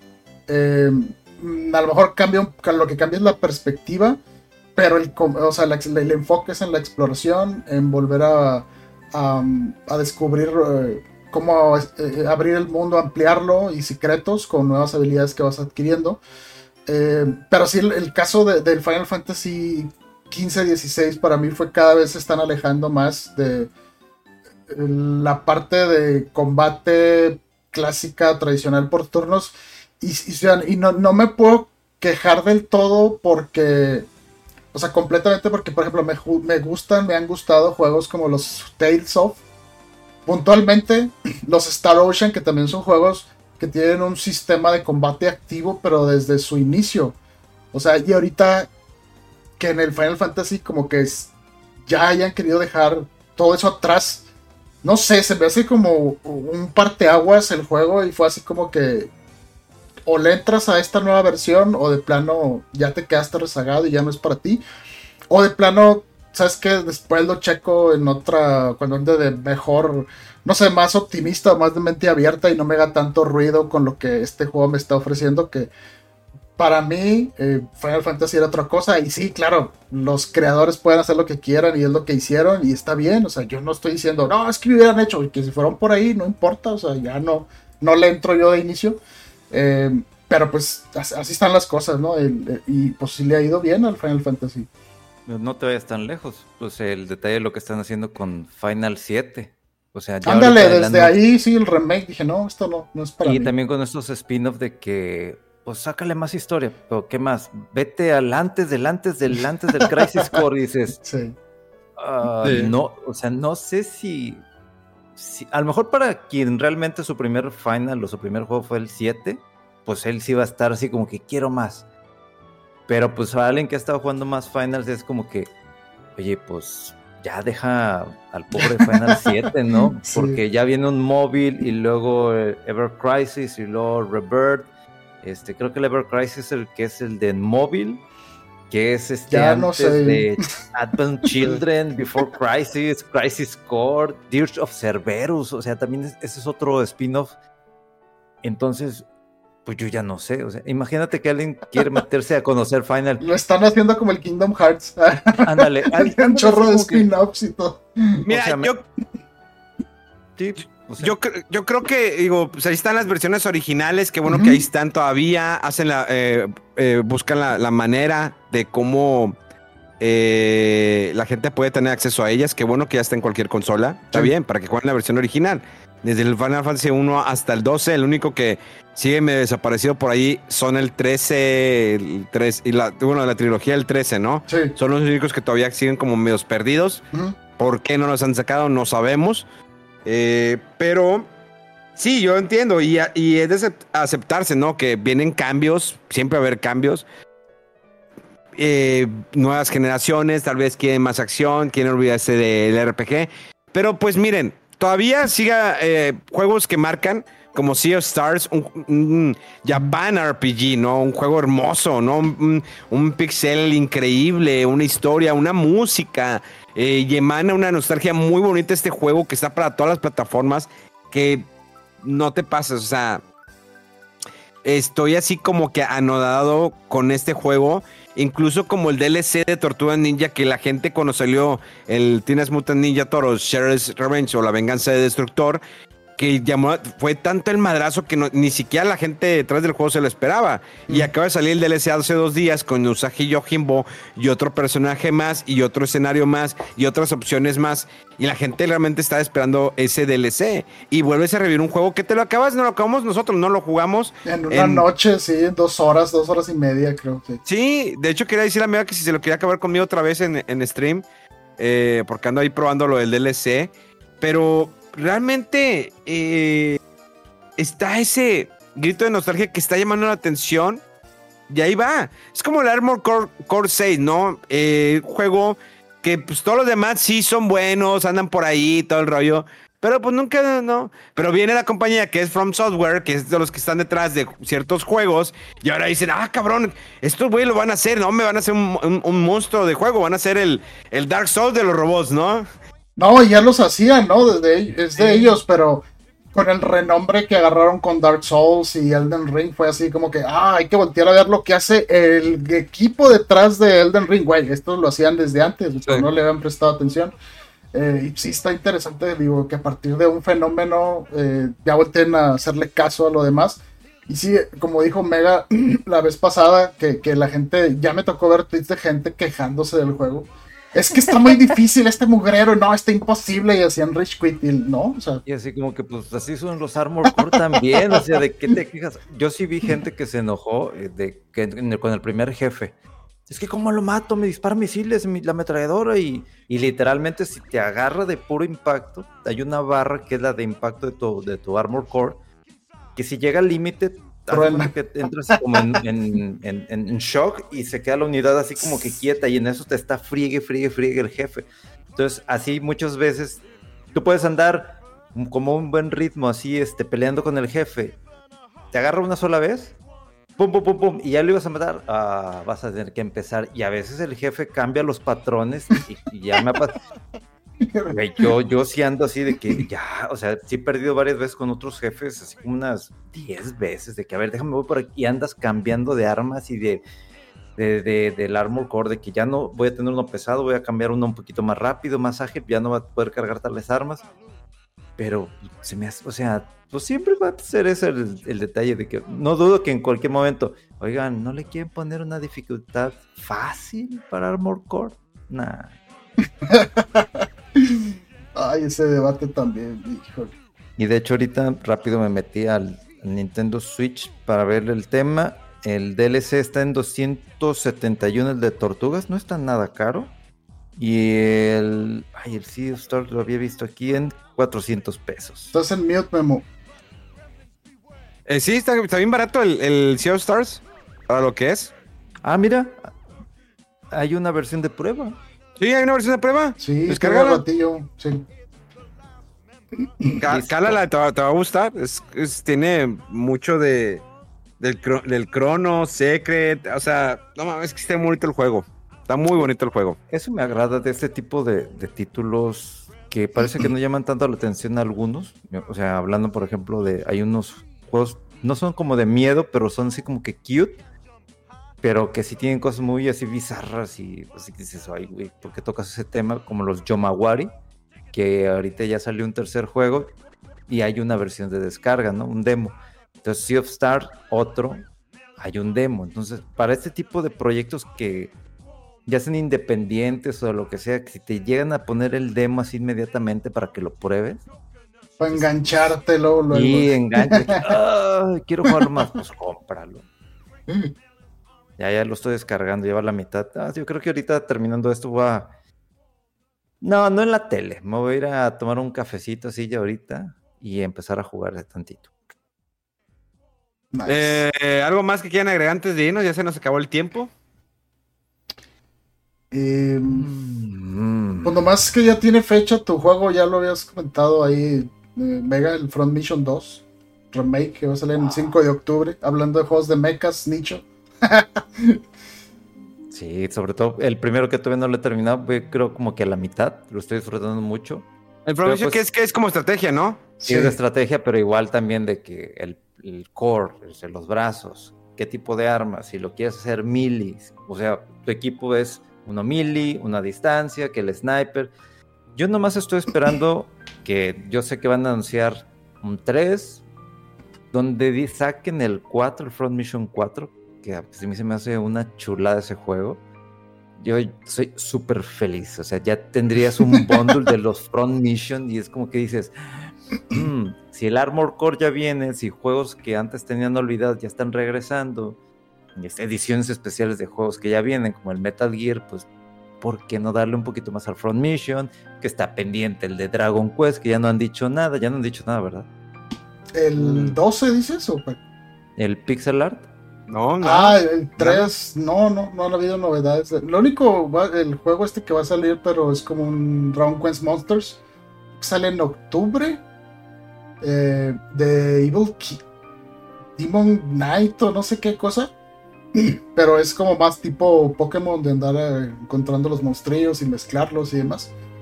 Eh, pero sí, los juegos principales, eh, ni el 12 ni el remake del 3 han, han salido novedades ah. todavía.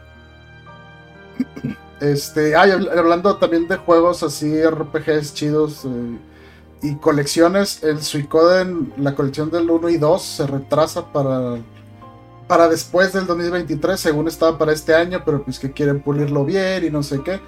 Bueno, total, tendremos nuestros RPGs de sistemas de combate tradicional ahí existentes o en colecciones, o, en Octopath Traveler 2 o en persona o lo que sea.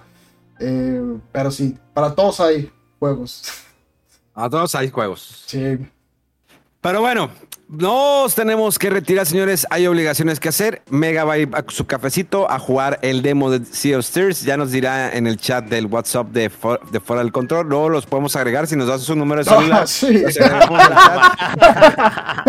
sí. sí. Eh, después los, podríamos agregar con mucho gusto. Eh, Rodolfo, pues va ahorita a macanear y un servidor, pues se va a seguir escribiendo, haciendo reseñas y demás. Eh, como siempre, mega-fdc en Twitter para que vayan a discutir con él. Pelense, es chido. Yo probablemente te voy a bloquear.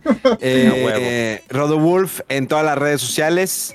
Eh, Memo Hierbas con Chico Nube en todas partes y obvio fuera del control. Todas las redes sociales fuera del control tienen información, noticias, reseñas, videos y demás. Recuerda que el programa de televisión sale todos los sábados a medianoche por el canal 6 y si quieres ver la repetición está en mi canal de YouTube Memo Viajero. Ahí se están subiendo los programas cada martes por eh, la tarde a las 7 de la noche liberamos siempre el programa Fuera del Control. El podcast también lo podrás ver en video en el canal de Memo Hierbas, ahí está, es en otro canal, ahí puedes verlo la versión de video, que pronto pronto vamos a ir agregando cositas para que lo disfruten, porque pues sabíamos que querían la versión de video. Y eh, creo que sería todo por el momento. Como siempre, les agradecemos mucho, mucho su apoyo por compartir y demás. Recuerden calificar este spot eh, aquí en Spotify, poner la calificación de que 5, pues, ¿no? No aceptamos menos de 3, sino pues, ¿para qué vienes entonces? Eh, los queremos mucho. Arriba las gordas, perdón, este. arriba. Doña ah, sí, sí, sí, Están chidas.